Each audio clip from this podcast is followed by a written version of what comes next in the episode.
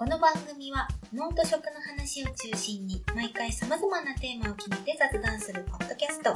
題して、近づいてろえっと、今日、今回は、えっと、また収録が続くんですけれども、今回はともちゃんがいません。いませんが、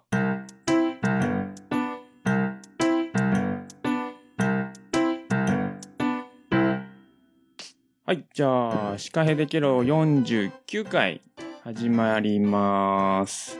今回はゲストを呼んでいて、えっ、と、千葉敦美さん、よはい。ろしくお願いいします。よろしくお願いします。ザ・友人ということで。あっちゃんでいいのかな？そうです。はい。あっちゃん、よろしくお願いします。はい。よろしくお願いしあます。っちゃんの紹介は、後ほどメイントークの方で。はい。じゃあ、オープニングトークということで、令和の時代が来ましたね。来ましたね。令和元年。元年、平成が終わって。ね。平成あっという間じゃなかったですか？まあまあ、あの、ギリ昭和世代なんで、うん。あっという間なのかな。まあ自分の人生イコールし、あの、平成みたいな感じだからな。ああ、そっか。うん。若いからな。若い。あれ？でもあっちゃんもそんな変わんないでしょ。うん。あ、そっか。エイジが若く見えるからか。あ、そうそうそう、この間さ、あのー病院に行ってきたんですよ。うん。まあ、Facebook でちゃんとつぶやいてたんだけど、うんうん。病院に行ってきたら、あのー桃石高校でうん特別講師をしてて、それに提出する健康診断の簡単な紙をうん病院に行って書いてもらってくださいっていう書類があって、それを書いてもらいに行ったんですよ。そしたら、あの、桃石高校に出す書類で、これを書いてほしいんですって受付に言ったら、え？とかって言われて、高校生ですか？っていう。いや、見えなくもないと思う。いや、お世辞とかじゃなくて。よしと思ってさ、その時はね、よしよしよし、まだいけるなって思ってたんだけど、よくよく考えたらね、それ土平日の真っ昼までさ、あそんな時間帯にさ、高校に提出するっつってさ、高校生が来るわけねえじゃんって話。あ学生、そこに通ってる学生だと思われたってことかな。いや、何も考えてなかっただけでしょ。ああ、じゃあ、っーと思って。てことは、あれじゃない。平成生まれとかって言っても、全然、いまけちゃあ、だって平成生まれだってさ、31歳だからね。ああ、まあ言何年か。何年か。えでも、サバ読めるのは嬉しいけどね。まあ、まあ、ギリだな。はい。まあ、オープニングトークはほどほどに、じゃあ、メイントークの方に行きましょうか。はい。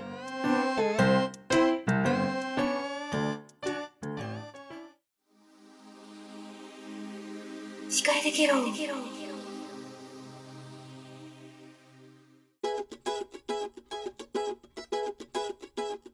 メイントーク。よろしくお願いします。はいじゃあ、まずあっちゃんのご紹介をはい。してほしいんですけど、はい。あの、普段は何をされてるんですか？えー、私は、まあ、いわゆる普通の会社員です。会社員。はい。今日は、あの、何の話をしてもらおうっていうと、あの、狩猟の話、多分聞いてる人はあのタイトルでわかると思うんですけど、狩猟の話をしていきたいなと思ってて、あっちゃんは、まあ普段はそういう全然狩猟とは関係ない仕事そうですね。してて、で、狩猟の免許を持っていると。はい。うん。取りました。えー、で、それは、あの、い、いつ取ったんですか？狩猟免許を取ったのは、うんえー、去年のうん。11月。2018年。え？うん。そうですね。2018年の11月に取って、えっ、と、まあ、そこから料金が11月に始まるので、うんその、まあ、あの、直前に、えっ、と、取った形。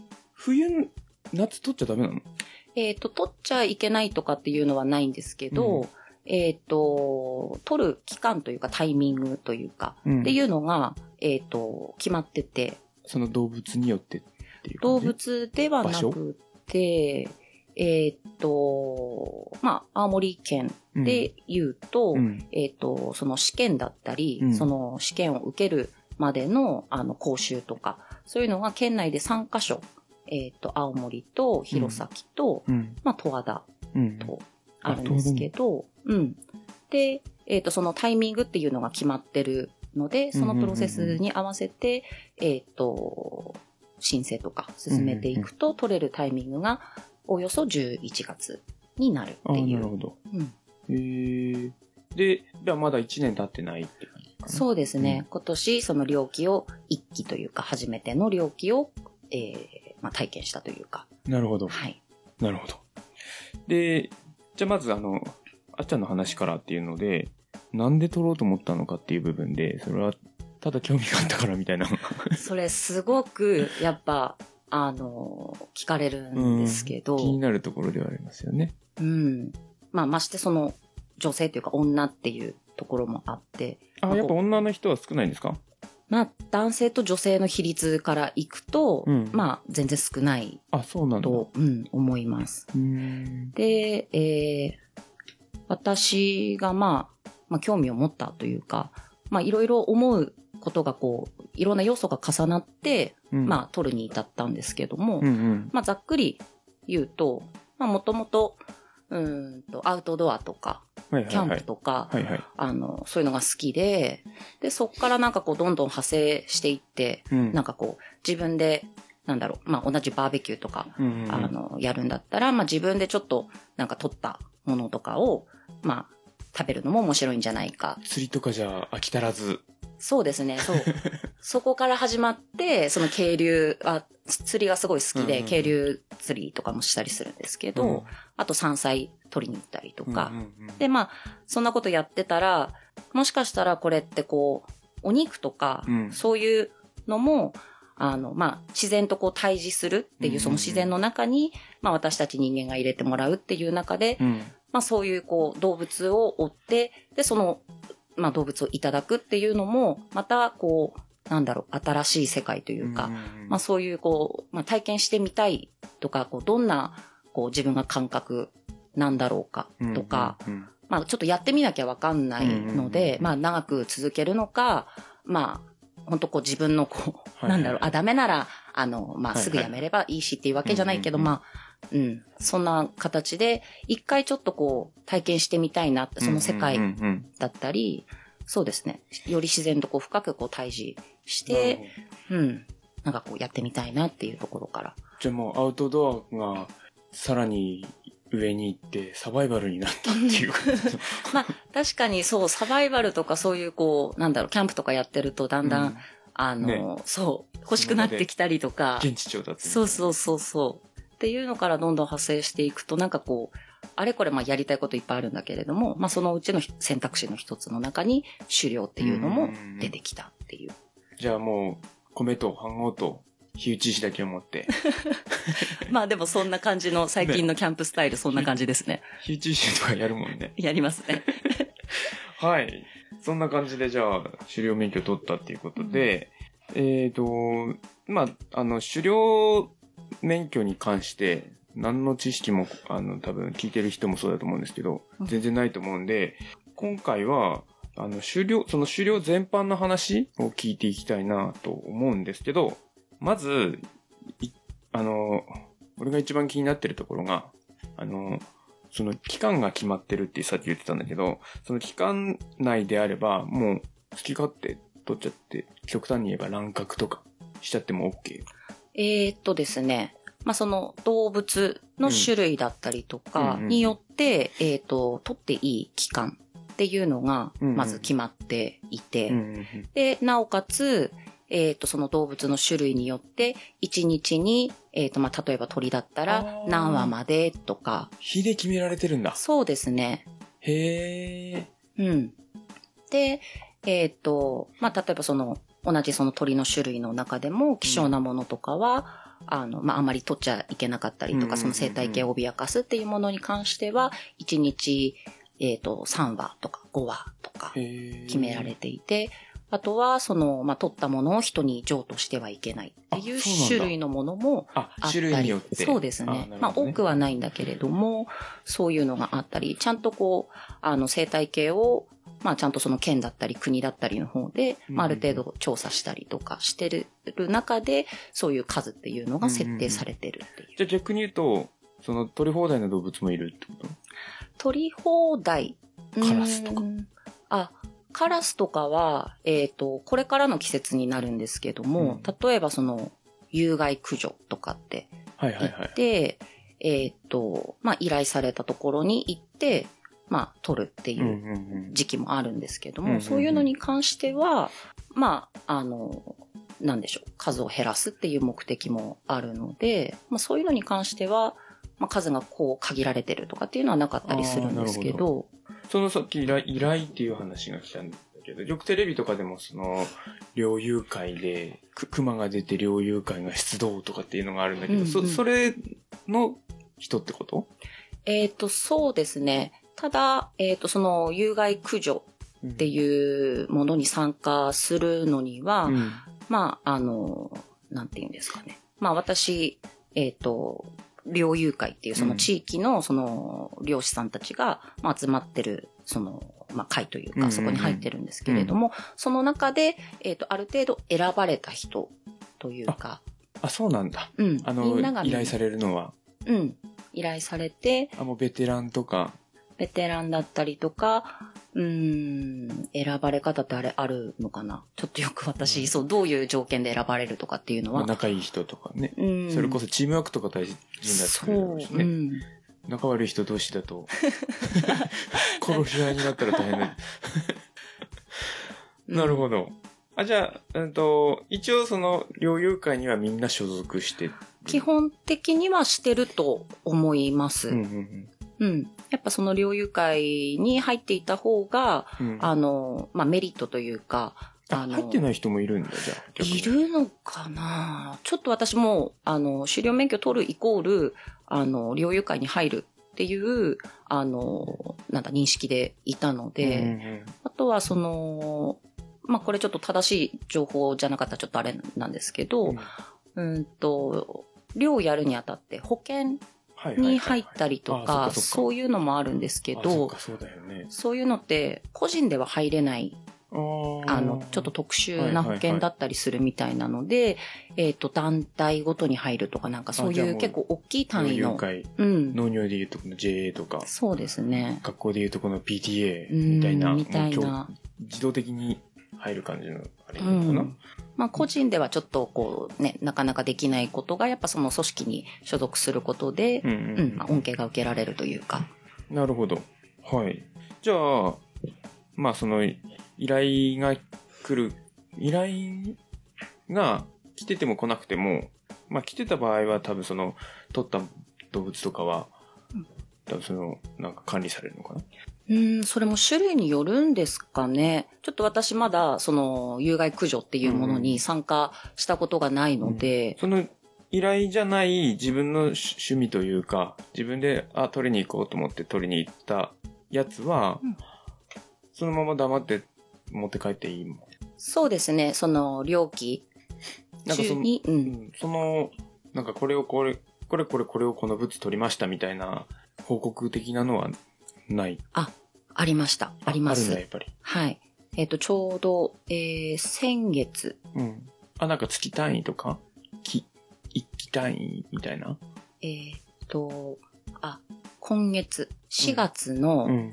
えっ、と、まあ、猟期が、えっ、と、大きく分けると3月で猟期が終わるんですけども、うん。その猟期が終わった段階で、うん。えっ、と、その猟期期間中に、うん。えっ、と、まあ、使った弾の数うん。とか、どこで使ったか、玉の数も、うん。そっか、そうだよね。あとはそこで何を取ったかっていうのをうん。きちんと、えっ、と、帳簿みたいなのに書いて残して、へで、その、まあ、決まった日に、えっ、と、まあ、警察署、ーうん銃とかのあの免許は警察が管轄してるので、えっ、と、銃と一緒にその帳簿か、帳簿だったり、うんまあ、ある程度の書類を持って、うんまあ、私こ、今年こういう活動をしましたっていうので、まあ、検査を受けに行くっていう。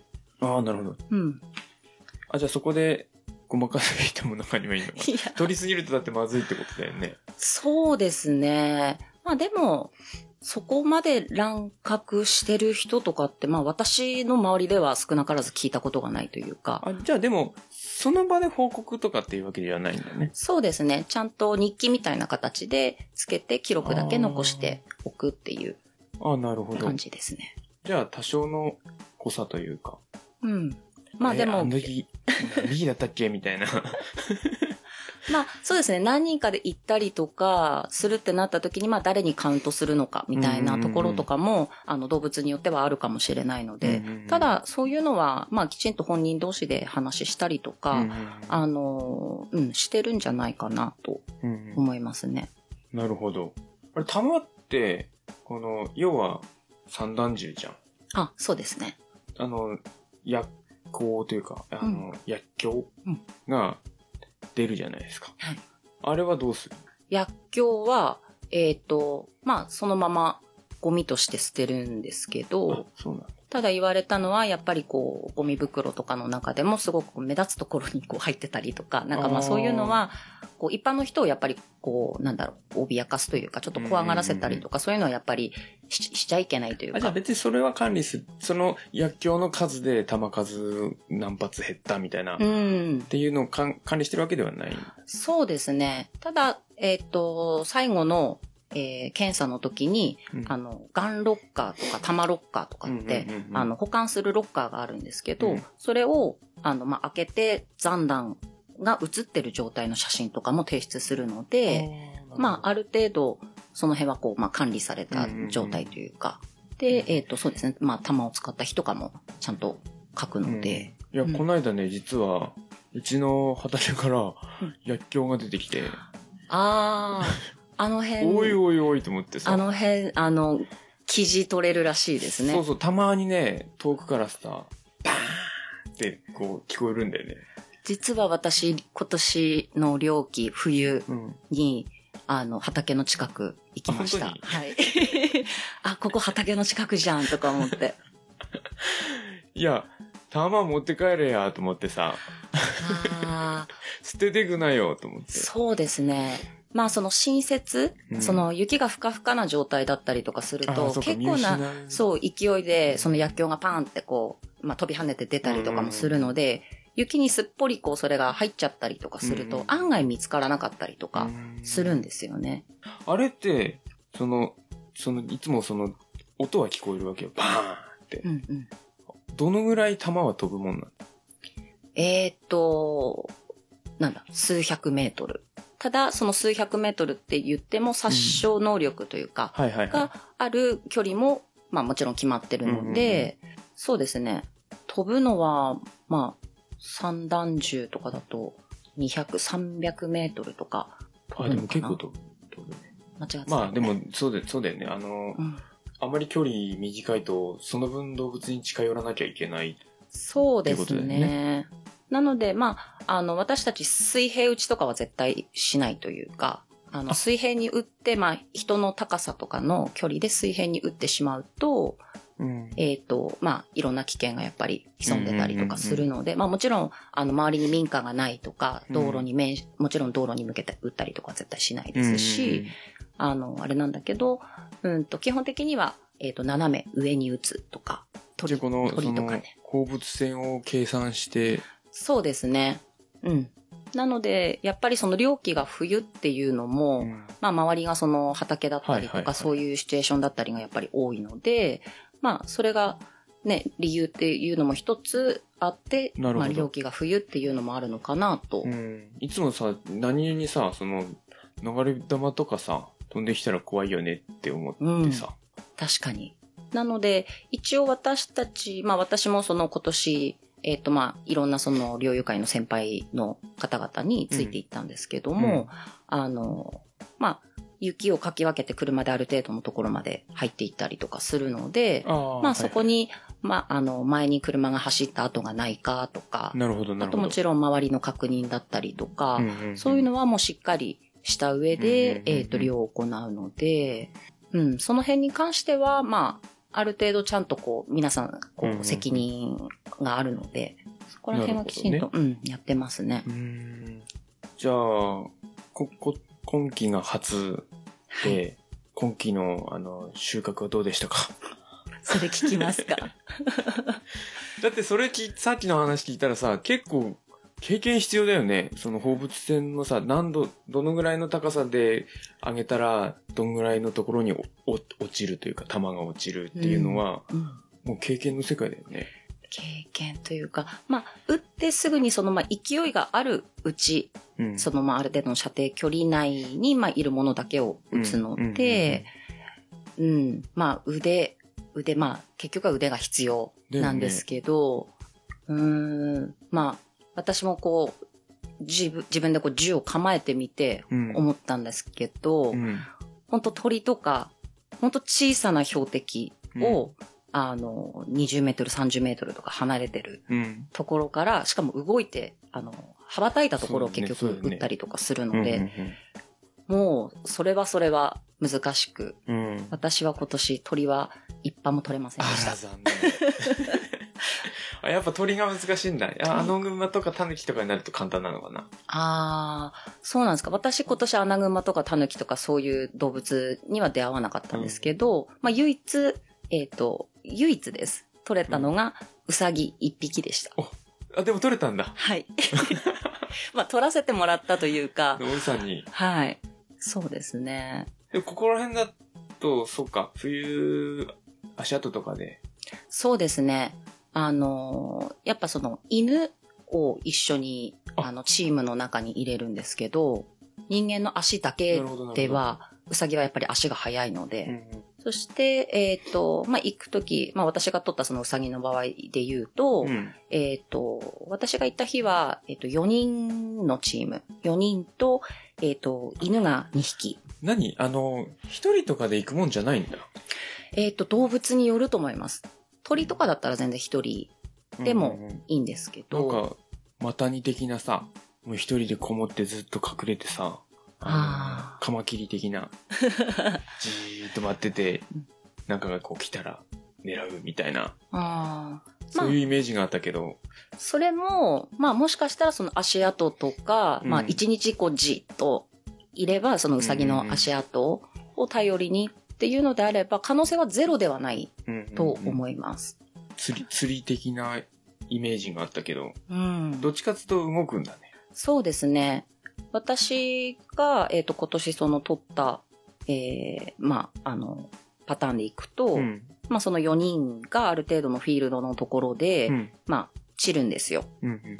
でも、まあ、お互い、あの、安全確認しながらうんうんうんなんですけども、えーっと、そうですね。4人がフィールドに散って、まず犬を放つんです。うん放つ、放つ。うん。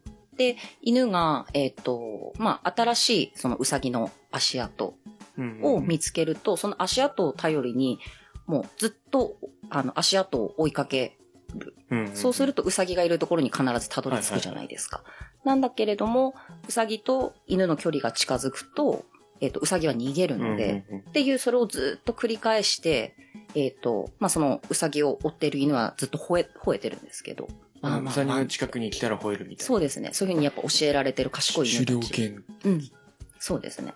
で、まあ、その犬の、あの、吠えてるうん声の遠さだったり、あの、はいはいはい向きを、えっ、と、まあ、こっちの私たちの方で感じ取って、あ、うんそろそろ近いんじゃないかなとか、はいはい。あとはこう、犬に、なんだ、無線というか、発信機をつけて犬のいる場所、うん。ちゃんとそれは、あの、免許というか、多分そういう資格がとかがおそらく必要なものなのかなと思うんですけど、うんと、まあそういうものをつけて、現在地がこの辺だよ、みたいなやつを、へえ、ハイテク。うん。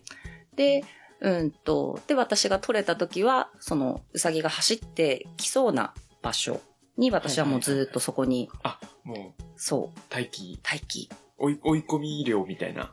そうですね。もう、知恵比べみたいな感じになるのかな。で、たまたま、そうですね、来そうなところに私立たせてもらってて、30分ぐらい待ったのかな。で、もう、周りをこう、こう、なんだろう、見渡して、ずっと待ってたんですけど、うんもう本当ひょっこりですよね。突然目の前にこう、現れて、まあ、それをそうですね。もうはじめ、初めてというか、うんうんこう、すごい自分の中でこう、スローモーションみたいな感じで、うわ、ほんと来ちゃったみ来たいな。た来た来た来たっていう。そう、これを打つのはわ今私しかいないんだっていう、んんんこう、えも言われぬこう感情というか、はいはいはい。あ、ここは、で、今私、じゃあ打たなきゃっていうので、そうですね、ちょっとこう、一呼吸、深呼吸してうんうんうん、打ったら、まあ、当たってくれ当たというか。えーそれさ、今聞いてて思ったんだけど、すごい失礼なことを今から言うんだけど、犬にやらせたらいいんじゃねって思ったんだけど、今。えーっと、犬は、ウサギには結局追いつけない。あ、そうなんだ。あ、うんそんな早いの？ウサギって。ウサギすごい足が速くって、あとはやっぱりその犬も雪が深かったりとかするあ、まあと、ね、まあね。うんウサギはやっぱその辺プロフェッショナルというか、すごい跳躍力とかすごいある上歩のでくからね、うんウサギ。っていうので、まあただその、なんて言うんですか。まあその仕留めた後うんのウサギはすぐに回収、人間が回収するのではなくて、うんあの、まあ時間差でその足跡を追ってくる犬を待って、で、犬がそのウサギに追いついたところで褒めてあげる。ああ、なるほど。よし、お前が捕まえたんだぞそうですね。あ っていうので、まあ、その一緒に行った犬はもちろん私の犬ではなくて先輩ハンターの方の犬だったんですけれども、それもなんか特別な訓練してんだろうね。そうです警ね察。犬的な。うん。えー、その犬の話も聞きたいな今度誰かいないかね、いや、私もなんかこう、いいろんな人から、あの、その犬の、まあ、しつけの話とか聞くんですけど、まあ私も犬すごい好きなので、すごい面白いですね。ねそれぞれなんかこう、しつけの仕方が違ってたりとな。かうん、うんああ、なるほどね。うん。で、犬に当たらないようにしなきゃいけないしね。もちろんそうですね。ま、待て、みたいな。うん。そうですね。なので、やっぱその辺、犬もやっぱり動物見つけると興奮したりとかするので、まあその辺をちゃんと普段の飼い主との関係性みたいなところは作っておくっていうのは大前提なのかなとなるほど。見てて思いました。ええー、面白い。いろいろルールがね、あるんだね。そう、私も今年その始めてみて、本当知らなかったこともスポンジのようにこう、もう知らないことだらけなので、みんないろんなことを教えてくれて、すごいもう楽しい楽しい今期の量でした。犬、飼わないとね。欲しいなぁ ただ、散歩がね、あ散歩がやっぱりその、あ、だってそれこそそういう犬ってさ、その、なんか逃げる獲物を追いかける習性を残してうん、やるわけでさ、うん、ここの辺りだとそれこそ小学校とかのさ、ちっちゃい子とかがいるとさ、うん。逃がしたらやばいよね。ああ、案外でもね、人懐っこくてあまあね、みんなね、可愛いんだけれども、ちっちゃい子だとさ、ほら、パーって走って逃げると追っかけるっていう。ああ、ビーグルとかね、でもそんなちっちゃい可愛いタイプの犬とかもいたりとあか、ポインターとかよく、あの、ちょっと大きめのやつとかもいますけど、全然ちっちゃい、こう、可愛い、あの、犬とかもいたりとか。かするので、ただ、えっ、と、今年も、その、先輩ハンターの人に聞いた話とかだと、うんえっ、と、獲物を追いかけすぎて、戻ってこなくなっちゃった犬がいて、で、そういう時どうするんですか？って、うん、聞いたら、もうどうやっても探しに行けないとか、呼んでも戻ってこないとかってなると、うん。あの、まあ、これ、まあ、言っていい話なのかわかんないんですけど、まあ、人にもよると思うんですけど、うん。一晩、もう山に置いて帰る。はい家に帰っちゃうと。うんうんうんまあ、次の日、もう一回同じフィールドに戻っていくと、まあ、犬がまあ案外同じところをこうはいうろちょろしてたりとかするので、それで次の日回収するみたいな。まあなんか笑い話みたいな感じらしいんですけど。まあね、そこら辺はね、と、つきものというか、そういう GPS とかがついてればね。うんそうですね。まあ、うんみんながみんなつけてるわけじゃないと思うので、難しいね。うん、楽しいですよ。うん。なるほど。じゃあそろそろ時間も時間なので、今回はこの辺りで、はい。はい、じゃあ、千葉厚美ことあっちゃんでした。はい、ありがとうございましたあ。りがとうございました。エンディングは別撮りです。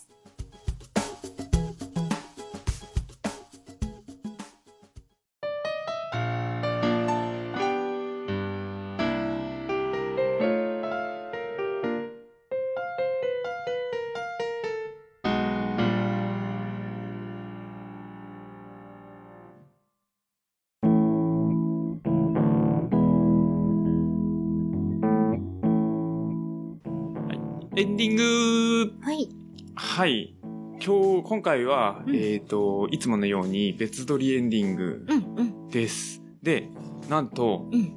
今回は、本編とは別のゲストがほい、いらしてます。はい。豪華だね。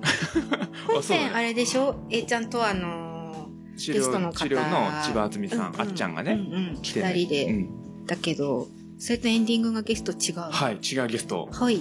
あの、ご紹介いただいてよろしいでしょうか？私からですあ、かご自分で？いや、あの、ともちゃんから。あ、今日いらしてくださってるゲストはですね、あのー俗に言う、まあ、青森県士と言われる、はい。はい、あの、青森県民の大体多くの方が読んでる東日報社さんというあの、新聞社さんのはい。記者さんで、寺沢達也さん。はい。が、今私のお隣に。はい。はい。しますはい。こんにちは。どうもよろしくお願いしまよろしくおよろしくお願いします。願いしますす。すいません、お邪魔して。いいいいあの、私の取材に、なんかね、えちゃんの密着取材なんでしょ？密着ではない。密着ではないとですけど。勝手に認識してた。ね、あの、別の農業系のポッドキャストで、うん農家の種っていう、あの、の、ポッドキャストがあるんですよ。農家の種さんでも以前ね、うんうん。なんだっけあれは。新聞かなんかが来てたんですよ。取材が。あそれに対抗して、あ。朝対抗してるの。ピチピチピチピチっていうね。たまにさそう。なんか、そういうこと言うよね。青森県の東日報さんが、うん。あの、取材したいということで、はい。来ていただいてますす。ごいね、シカヘデケロはい初、ね、初。ようやく日の目に 当たったかっていう感じの。はい。はい。嬉しいね。まあ、せっかくなんで、あのーね、ただ写真撮るだけで終わるっていうのもなんなので、うんうんちょっと出てもいただいて、うん。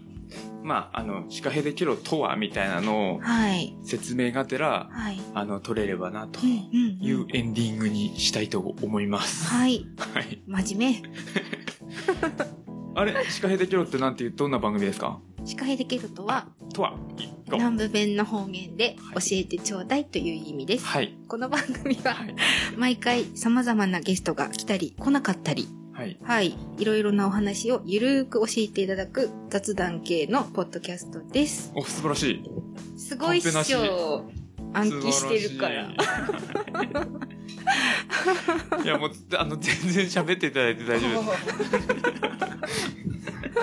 基本黙ってなきゃと思うい。やいや、全然、あの、ベラベラ喋っていただいて本。当は、はい今日は写真を撮るためだけに来たんですけど、そうですね。まさかこういうことになるとは。心の準備もできてな すいません。こんな感じで、あの、毎回ゆるく、あの、収録してます。はい。で、まあ、あの、オープニング、メイントーク、エンディングって分けてて、まあ、時間的には40分うん、ぐらいに収めたい感じで、最近は。で、まあ、メイントークはゲストの話とかいろんな話を聞くんですけど、オープニングとかエンディングに、うんいつも青森県のうん。なんか産品とか食べて、ん。はい。なんかベラベラ、ああだこうだ言ったり。食レポを鍛えるコーナー。うん。鍛えるコーナー、ね。コーナー食レポコーナーじゃない。じゃなくて、そう、食レポを鍛鍛ええる。るコーナー。はい。青森県のものを食べてね。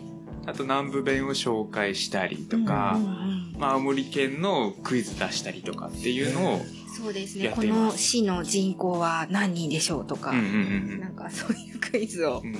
この、ここに今まさにある青森県民手帳からクイズが出る場合があ県民手帳。はい、置い。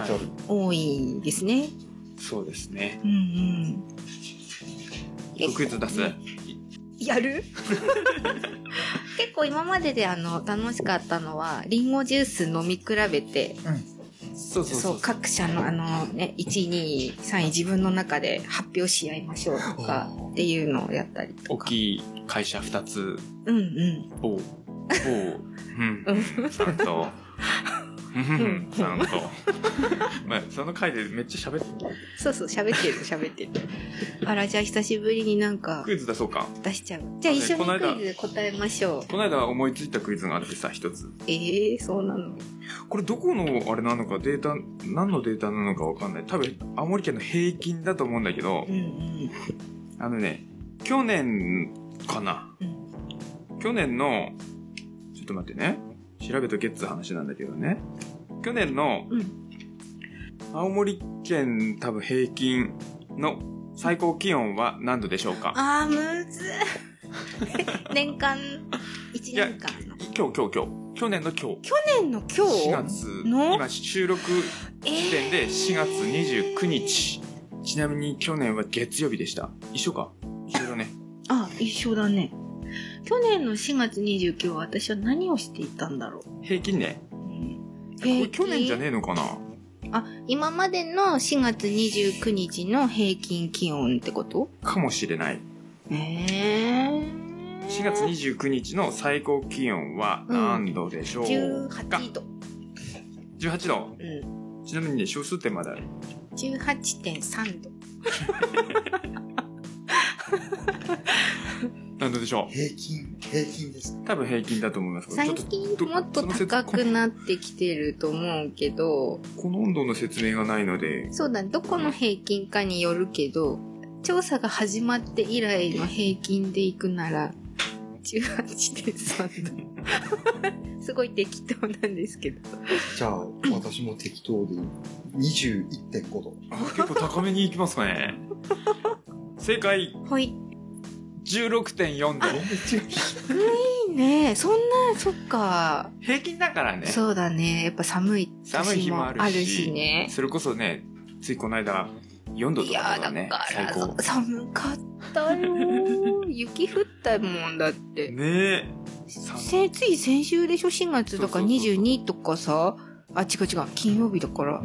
最近だ最近。うん、結構寒い。寒いんですよね、たまに。ちなみに、最低が6.2度。あー、寒いね。多分朝方の温う度かな。ん。でも、ろ最低で6.2度だったらもう、5度超えればもう大丈夫よって最感じ。低がね、ううんん。この前はもうお昼がそうだったもんね。最高がその気温だったから。でもさ、うん。4月1日は最高9.9度の最低1度なんだよ。あ結構ここー、だい4ぶ。月の上がり幅が結構あるっそうだね。ていう感じのことをいつもやっています。難 しいですね。ご理解いただきましたでしょうか？こんな感じで。はい楽しそうな番組だっていうのは伝わります。ああ、よかったです。それが伝われば、あの、十分です。はい。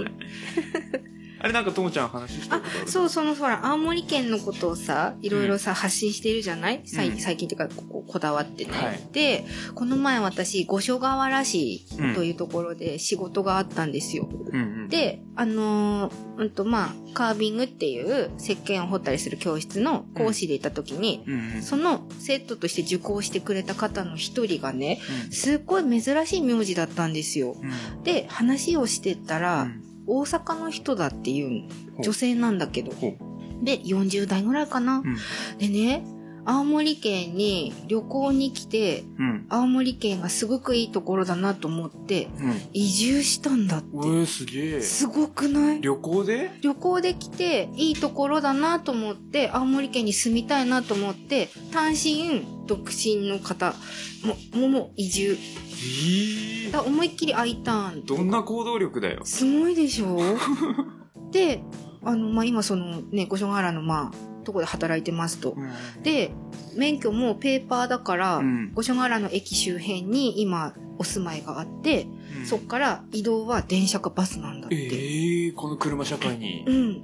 すごくない？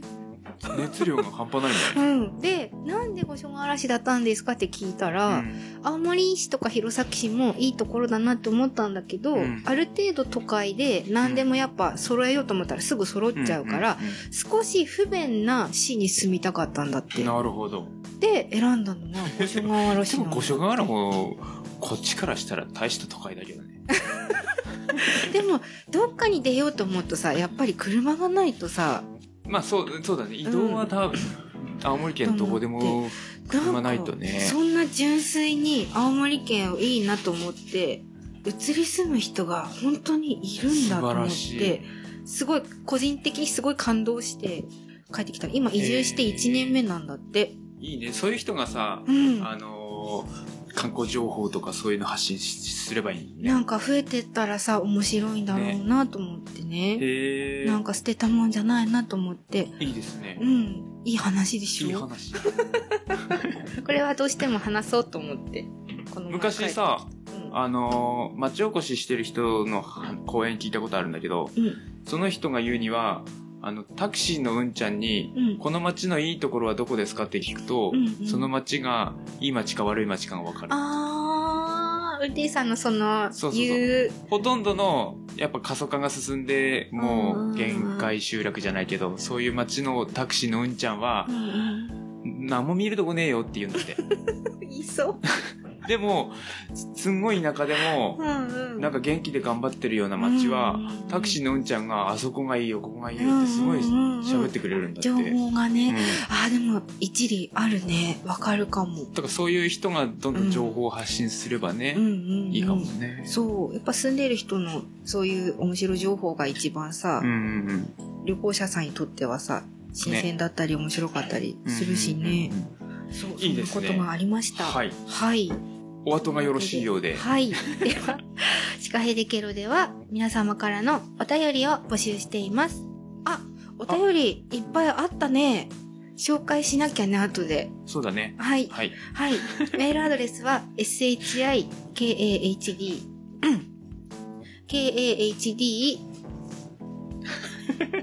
あ、ごめんなさいね。shikahd、いい。いい。シカヘ、あ、ごめんなさい。shi、え hede、アットマーク、gmail.com です。はい失礼しました。うんと、番組の Facebook や Twitter も、Twitter ページもありますので、シカヘデケロで検索してみてください。ちなみに、Twitter でつぶやくときは、ハッシュタグ、シカヘデケロとはい、カタカナでつけていただけると、拾いやすいので助かります。はい。はい。ただいま募集中のは、脳と食のホラー団ホラーだ。第2。弾と、A ちゃんが作っているテーマソングに使うそうだね。お野菜の、擬人化。うん、擬人化した 文言というかフレーズ。はい。はい。何でもいいので。あとはまあ番組の感想でも何でもいいので送ってください。はい。はい。では今日は特別ゲストさんですね。はい。はい。東日報社の寺沢達也さんをお招きしてエンディング撮らせていただきました。ありがとうございましありがとうございましたた。なくて申し訳ありません。いいお邪魔しました。えはい。今回もシカヘデケロはえいちゃんと、ともちゃんでお送りしました。また次回お会いしましょう。さようなら。ヘンバナス